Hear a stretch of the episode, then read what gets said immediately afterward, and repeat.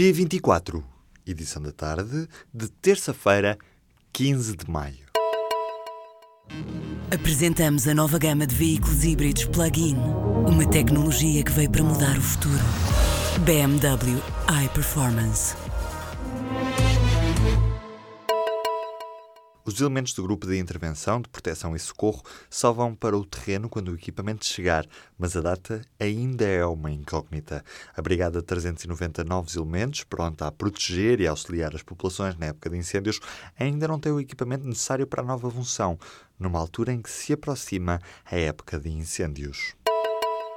Sporting está a ser investigado por suspeitas de comprar árbitros do handball.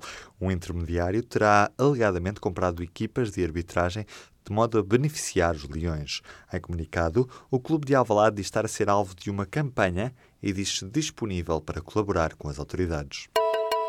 A Polícia Judiciária vai ter um novo diretor. Chama-se Luís Neves e sucede a Almeida Rodrigues, que esteve 10 anos consecutivos no cargo e que sai por sua iniciativa. Luís Neves era até aqui dirigente da Unidade Nacional de Contra-Terrorismo. José Peseiro deixou de ser o treinador do Vitória de Guimarães.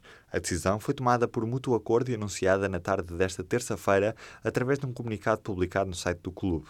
O técnico tinha chegado há três meses ao clube de Guimarães. O PAN vai avançar com um projeto de lei para abolir as touradas em Portugal. O partido de André Silva justifica o projeto com o facto de aquilo a que chamam um massacre público de touros para fins de entretenimento já terem sido prática em toda a Europa, mas entretanto foram banidos em praticamente todos os países do continente. Morreu o jornalista e escritor norte-americano Tom Wolfe.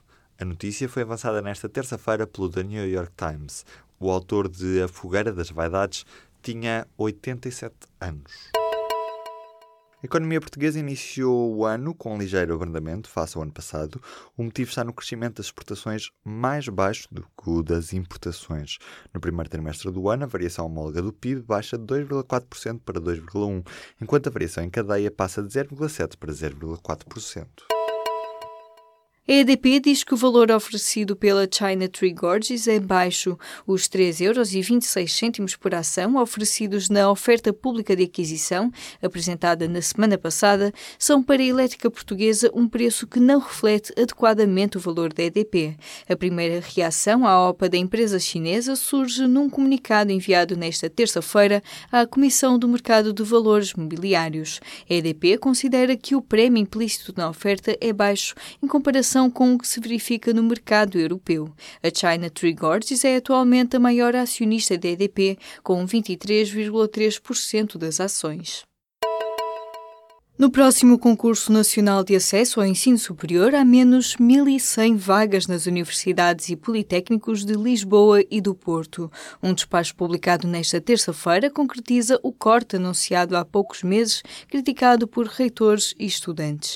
A intenção do governo é fazer com que mais estudantes se inscrevam em estabelecimentos de ensino fora das grandes cidades. São novas instituições que terão de reduzir 5% das vagas já no próximo concurso nacional de acesso, que é arranca a 18 de julho. De fora das alterações ficam os cursos de Medicina e os de Física e Tecnologia Nuclear, apontados como prioritários pelo Governo.